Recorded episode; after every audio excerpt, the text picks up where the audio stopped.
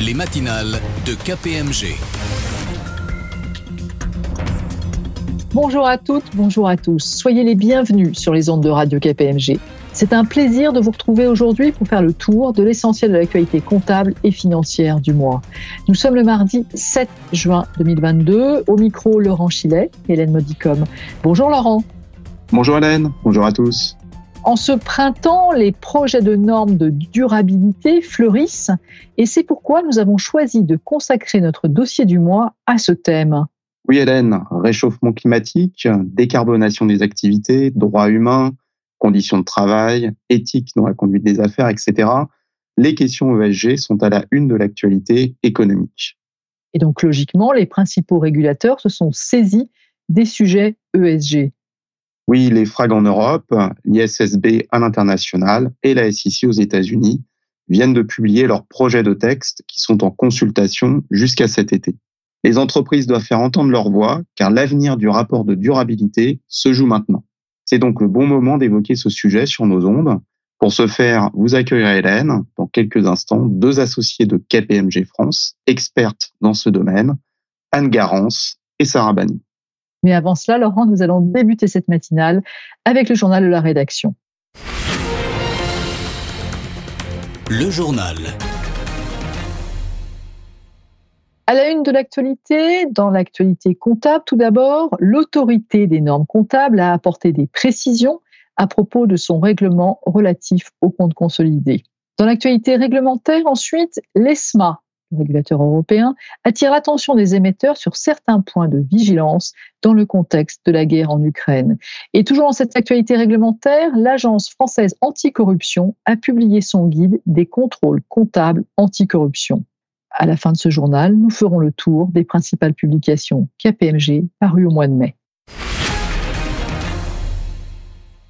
Ouvrons ce journal avec l'actualité comptable française alerté sur des difficultés qui se sont posées lors de la première application du nouveau règlement sur les comptes consolidés, qui est entré en vigueur pour les exercices ouverts au 1er janvier 2021. L'ANC a répondu à certaines questions il y a quelques jours, Laurent. Oui, Hélène, et l'autorité a aussi apporté des précisions. Parmi ces éléments de réponse, nous avons retenu celles qui nous ont semblé les plus significatives. Selon notre compréhension, le principe de substance s'applique aux comptes sociaux et aux comptes consolidés, sauf disposition particulière dans le référentiel.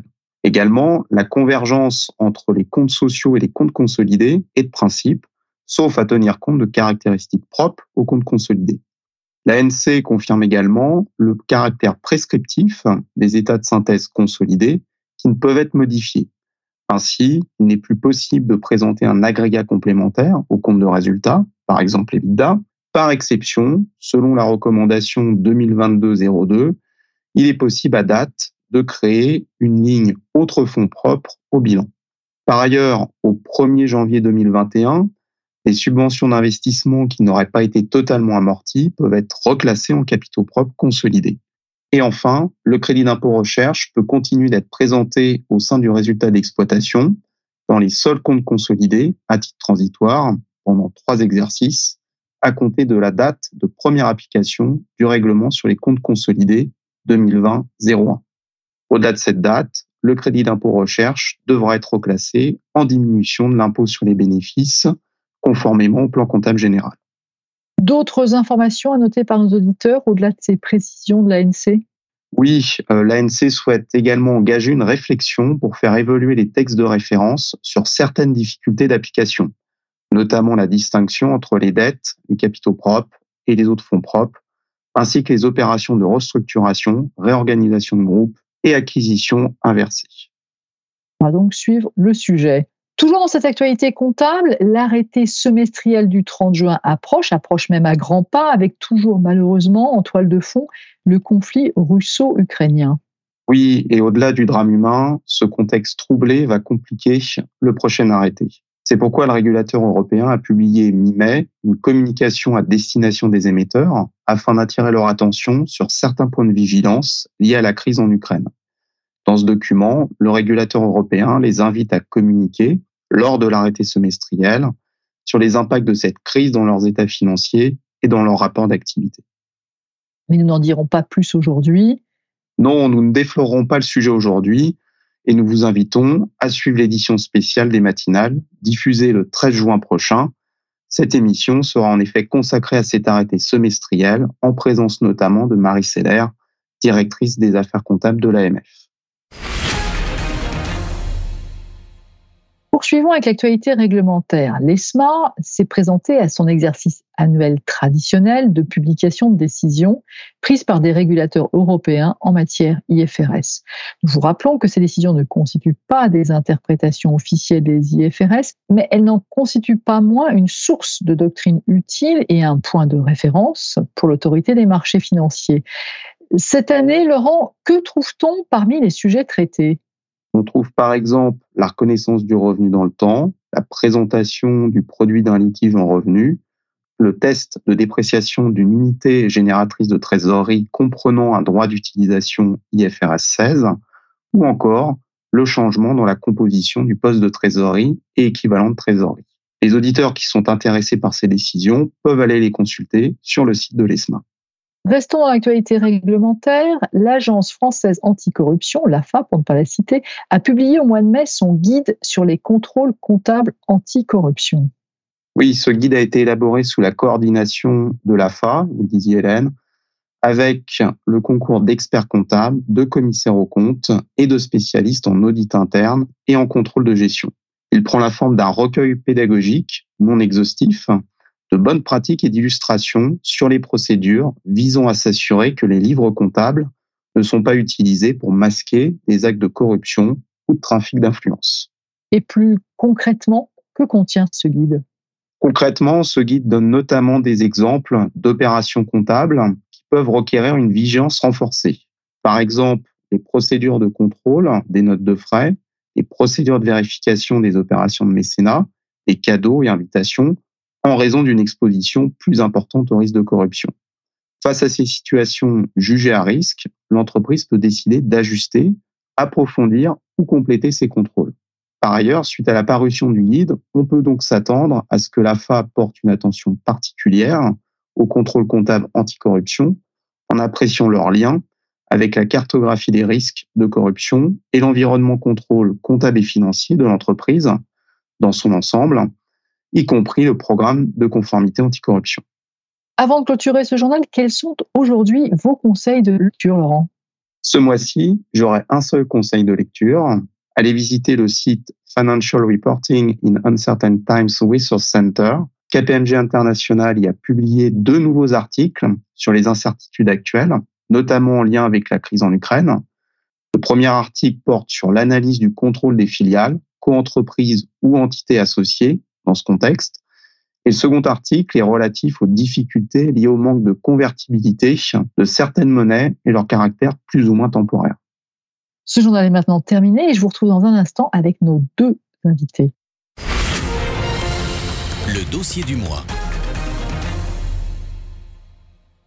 Depuis deux ou trois ans, les initiatives vertes fleurissent partout dans le monde. Un foisonnement légitime au vu de l'urgence climatique. Le rapport du GIEC, paru en avril dernier, confirme que nous devons agir vite et même très vite. États, entreprises, citoyens du monde, nous devons tous nous mobiliser pour sauver notre planète. Le Green Deal, c'est-à-dire l'engagement pris par l'Europe d'atteindre la neutralité carbone à horizon 2050, participe à ce flot d'initiatives, avec plusieurs dispositions réglementaires vertes, au premier rang desquelles le règlement sur la taxonomie européenne qui vise à encourager les investissements durables, la future directive CSRD qui concerne le reporting extra-financier en cours de normalisation par les FRAG en Europe. Au niveau international, l'ISSB réfléchit également à ces questions, sans oublier la aux États-Unis. À tel point que les acteurs économiques peuvent être perdus dans le maquis de nouveaux textes ou de futurs nouveaux textes. C'est pourquoi il nous a paru indispensable de consacrer notre dossier du mois aux questions de responsabilité sociale, sociétale et environnementale, et plus particulièrement aux futures normes de durabilité. Nous le ferons aujourd'hui avec deux associés de KPMG France, Anne Garance, responsable des activités ESG, et Sarah Bagnon, responsable notamment de la doctrine ESG au sein de la direction technique. Bonjour mesdames. Bonjour Hélène, bonjour à toutes et à tous. Bonjour à toutes et à tous. Je m'adresse tout d'abord à vous, Anne Garance. En juillet 2021, vous aviez déjà évoqué à ce micro le foisonnement d'initiatives dans le domaine de ESG, que ce soit au niveau européen ou international. Où en sommes-nous aujourd'hui?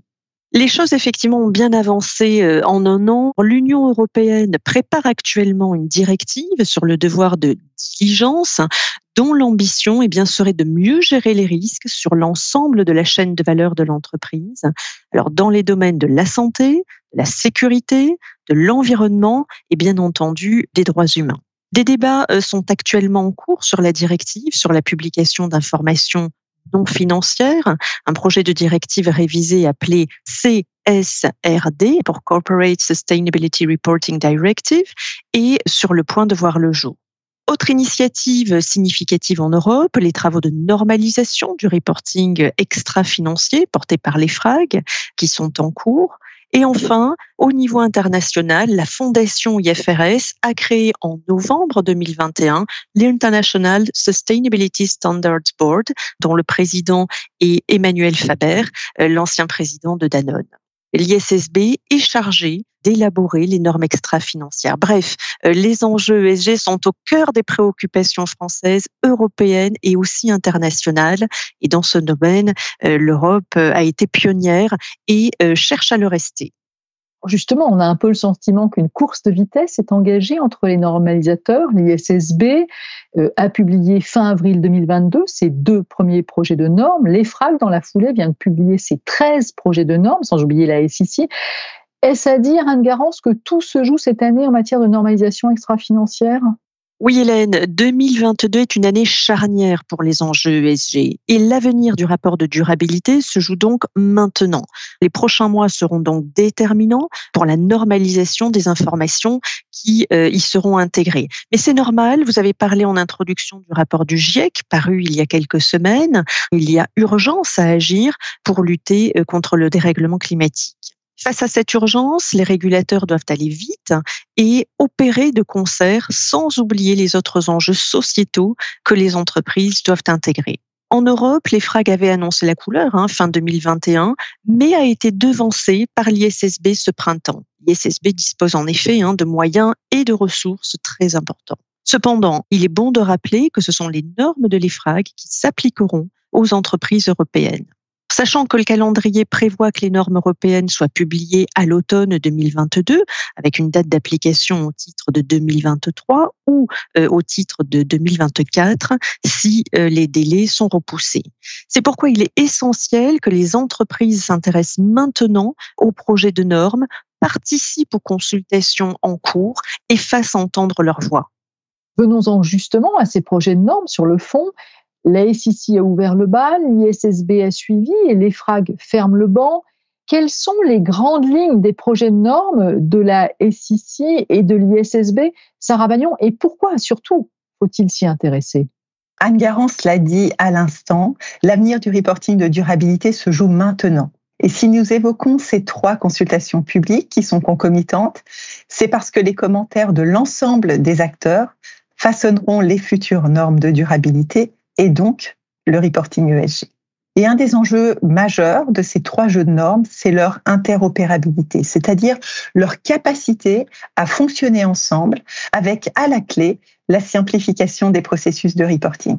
Pour les entreprises présentes à l'international, la question de l'interopérabilité est bien entendu cruciale. On va commencer dans l'ordre. Que faut-il retenir des consultations de la SEC, Sarah? Du côté américain, les propositions de la SEC cherchent à améliorer et standardiser les informations relatives au climat pour les investisseurs. Elles visent donc uniquement le E d'environnement et plus spécifiquement le climat et non le S ni le G. Elles concernent pratiquement toutes les sociétés cotées aux États-Unis. Et il est intéressant de noter que ces propositions comportent des informations à fournir à la fois dans le rapport de gestion, comme celle de l'EFRAG, et dans les notes annexes aux états financiers audités, et c'est une spécificité. Les informations quantitatives qui seront données dans les comptes seront auditées et soumises aux obligations de contrôle interne de la loi Sarbanes-Oxley. Dans le rapport de gestion, il y aura notamment des informations relatives au scope 1 et 2 des émissions de gaz à effet de serre, c'est-à-dire les émissions directes et les émissions indirectes de l'entreprise. Et ces informations seront à fournir dès 2023 ou 2024 selon la taille des émetteurs et soumises à vérification un an plus tard. La plupart des sociétés seront également amenées à communiquer sur les émissions de scope 3 si ces émissions sont importantes ou incluses dans un objectif de réduction des émissions de gaz à effet de serre. Ce qu'on appelle les émissions de scope 3, ce sont toutes les émissions indirectes qui se produisent dans la chaîne de valeur à la fois en amont et en aval. Avec le risque que les investisseurs américains demandent les mêmes informations aux sociétés européennes. Qu'en est-il maintenant du côté de l'ISSB de son côté, l'ISSB a pour objectif de créer une base de référence mondiale pour les rapports de durabilité, en privilégiant les attentes des investisseurs. L'idée sous-jacente, c'est de permettre aux juridictions nationales de s'appuyer sur ce référentiel pour le compléter aux besoins avec des normes qui répondent à leurs spécificités nationales. Et donc pour ce faire, l'ISSB soumet actuellement à consultation deux projets de normes. Le premier pose les exigences générales du reporting extra-financier, le cadre hein, finalement dans lequel les entreprises communiqueront sur tous les sujets pertinents en matière de durabilité et pas seulement le climat. Et le second exposé sondage couvre les questions de reporting climatique et s'appuie sur les recommandations de la TCFD, donc la Task Force on Climate Related Financial Disclosures. En termes de calendrier, ces propositions sont soumises à consultation jusqu'au 29 juillet 2022 et il est prévu que les normes soient publiées par l'ISSB d'ici la fin de l'année 2022.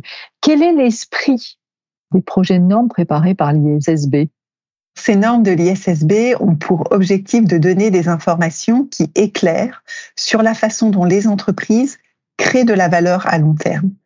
Elle privilégie les besoins d'information des investisseurs et pour cette raison, l'ISSB prend en compte les impacts de l'environnement, de la société sur l'entreprise, ce que nous appelons la, matérialité financière.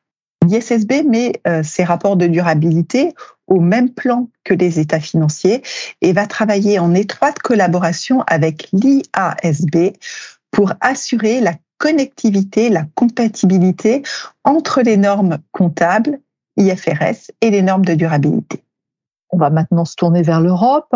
S'agissant donc des propositions de l'EFRAG, ces projets de normes permettront à terme d'établir le rapport de durabilité des entreprises européennes. C'est bien l'objectif visé. Oui, c'est bien la feuille de route de l'EFRAG. Hein. Pour rafraîchir rapidement la mémoire de nos auditeurs, la CSRD, Cannes a évoqué tout à l'heure, remplacera un jour la directive actuelle, qui a donné lieu à la déclaration de performance extra-financière ou DPEF en France. En conséquence, cette DPEF disparaîtra bientôt et sera remplacée par le rapport de durabilité. L'objectif visé est d'apporter en Europe une meilleure comparabilité et une plus grande transparence des informations extra-financières, et ce dans un avenir proche. Mais à qui ces nouvelles dispositions en matière de reporting extra-financier s'appliqueront-elles et à partir de quand, Sarah? Le projet de directive, publié en avril 2021, a élargi le périmètre des sociétés visées par le rapport de durabilité donc seront concernés à compter de 2023 ou 2024 en fonction des débats en cours, les grandes sociétés cotées et non cotées. Et par grande société, on entend une entité qui dépasse deux des trois critères suivants sur une base consolidée, à savoir 20 millions d'euros de total bilan, 40 millions d'euros de chiffre d'affaires, 250 salariés et ce, quel que soit le statut juridique de l'entreprise. Donc, toutes les sociétés ayant une forme commerciale seront désormais concernées. Seront également concernées à compter de l'exercice 2026 les petites et moyennes sociétés cotées. Donc, finalement, demain, c'est globalement plus de 50 000 entreprises européennes qui seraient visées par cette nouvelle directive, alors qu'aujourd'hui, 11 000 sociétés environ le sont un périmètre qui s'élargit donc de manière très significative.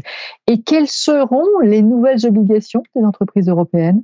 Les entreprises européennes visées devront établir un rapport de durabilité qui sera inclus dans le rapport de gestion et vérifié par un tiers externe avec un niveau d'assurance modéré dans un premier temps et raisonnable ensuite. Peu de changements prévus sur ces points pour les sociétés françaises. La structure globale des rapports de durabilité ne sera pas très différente des déclarations de performance extra-financière actuelles. Néanmoins, quelques évolutions sont à noter, notamment sur le volet stratégie. L'entreprise devra décrire son modèle d'affaires et sa résilience aux enjeux climatiques. En clair, le plan d'action qu'elle a mis en place pour être compatible avec l'accord de Paris. Elle précisera aussi le rôle de la gouvernance sa composition et son implication dans le développement durable, avec à la clé, on imagine, une question de responsabilité. Sur le volet politique, l'entreprise devra afficher les objectifs associés aux politiques de gestion des risques RSE, et ce rapport de durabilité ne se contentera pas de présenter des résultats et progrès accomplis au cours de l'exercice écoulé, car des informations prospectives devront également être publiées. Sur le fond, maintenant, la révolution, n'est-ce pas la normalisation du reporting extra-financier? Oui, vous avez raison, Hélène.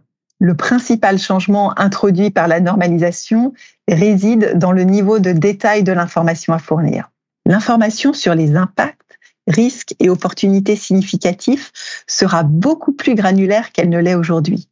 Et pour comprendre ce niveau de détail, il faut savoir que les normes de reporting établies par les FRAG n'ont pas été établies à partir d'une page blanche. Nous sommes dans un exercice imposé. Le cadre est fixé par la directive CSRD et deux concepts ont influé sur le niveau d'information à fournir. Le premier, c'est l'approche prescriptive retenue par la CSRD pour améliorer la qualité de l'information et qui s'appuie sur les meilleures pratiques et usages reconnus au plan international. Le second est l'alignement avec les politiques publiques. Lors de la rédaction des exposés sondages, l'EFRAG a par exemple veillé à ce que tous les indicateurs devant être fournis par les établissements financiers soient couverts par les obligations d'information à fournir des entreprises industrielles et commerciales notamment. Voilà les changements sur le fond. Enfin, sur la forme, ce rapport de durabilité devra être digital. Il est prévu de mettre en place un processus de reporting électronique des informations extra-financières, à l'instar de ce qui est fait aujourd'hui avec le reporting ESF pour le reporting financier. Et quelles seront les thématiques abordées dans ce rapport de durabilité? Tout d'abord, il faut bien comprendre que ces rapports de durabilité devront être structurés en trois parties une première partie sur la stratégie, une deuxième sur la description des politiques et plans d'action, et enfin la présentation des résultats associés. Sachant que les risques portent sur les questions environnementales, sociales et de gouvernance, les trois piliers de l'ESG. Si on entre un peu plus dans le détail, le pilier environnement couvre les six objectifs environnementaux de la taxonomie durable européenne. Avec les deux premiers objectifs, regroupés dans la norme sur le climat. Il s'articule autour de cinq grands thèmes l'atténuation et l'adaptation du changement climatique, la pollution, l'eau et les ressources marines, la biodiversité et les écosystèmes, et l'économie circulaire. Dans le pilier social, les thématiques sont assez classiques. L'équité dans l'accès au marché du travail, les conditions de travail, les droits humains. Et ces questions sont analysées à quatre niveaux, au niveau de la main-d'œuvre de l'entreprise, de la chaîne de valeur, des communautés, ainsi que des consommateurs et utilisateurs finaux. Sous le G de gouvernance sont regroupés les sujets ayant trait à la personne morale, c'est-à-dire à la fois la gouvernance, la gestion des risques et le contrôle interne, et la conduite des affaires. Et c'est le pilier gouvernance hein, qui évolue le plus. La question de l'éthique des affaires et des mesures anticorruption doit être désormais traitée par toutes les entreprises visées, cotées ou non cotées, devront être également présentées les engagements politiques de l'entreprise et les activités de lobbying, ce qui est totalement nouveau. En vous écoutant, Sarah Bagnon, on comprend que les propositions de l'EFRAG sont très différentes de celles de l'ISSB. En soi, il est normal que des différences existent car l'objectif des deux organisations n'est pas le même. L'EFRAG répond à la commande de la Commission européenne. Pour sa part, l'ISSB n'a pas cette obligation. Autre grande différence, la stratégie globale de l'EFRAG est fondée sur deux concepts clés de la CSRD. Une approche multi-parties prenantes, hein, donc les, les normes s'adressent à toutes les parties prenantes et pas seulement ou principalement aux investisseurs, comme les normes de l'ISSB. Et découle de cette approche un principe de double matérialité qui prend en compte à la fois les impacts de l'environnement, de la société au sens large, de l'économie sur l'entreprise, ce que nous appelons la matérialité financière, ainsi que les impacts générés par l'entreprise sur son environnement extérieur, qui est quant à elle la matérialité d'impact. Là où l'ISSB ne retient que la matérialité financière.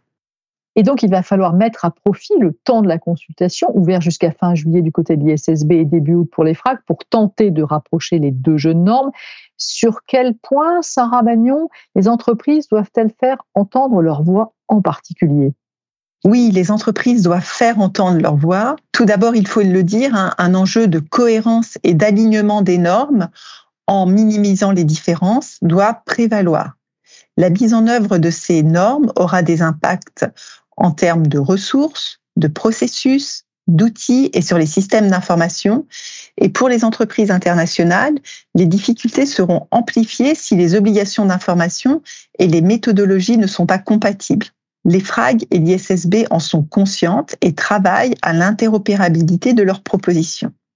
Autre point important, les FRAG reconnaissent que ces propositions pourraient être difficiles à mettre en œuvre la première année pour les nouveaux préparateurs et potentiellement aussi pour les grands groupes qui établissent déjà des DPEF. Donc la consultation publique interroge hein, sur la possibilité d'introduire progressivement les normes européennes. Et donc il est important que les entreprises s'expriment sur cette question également.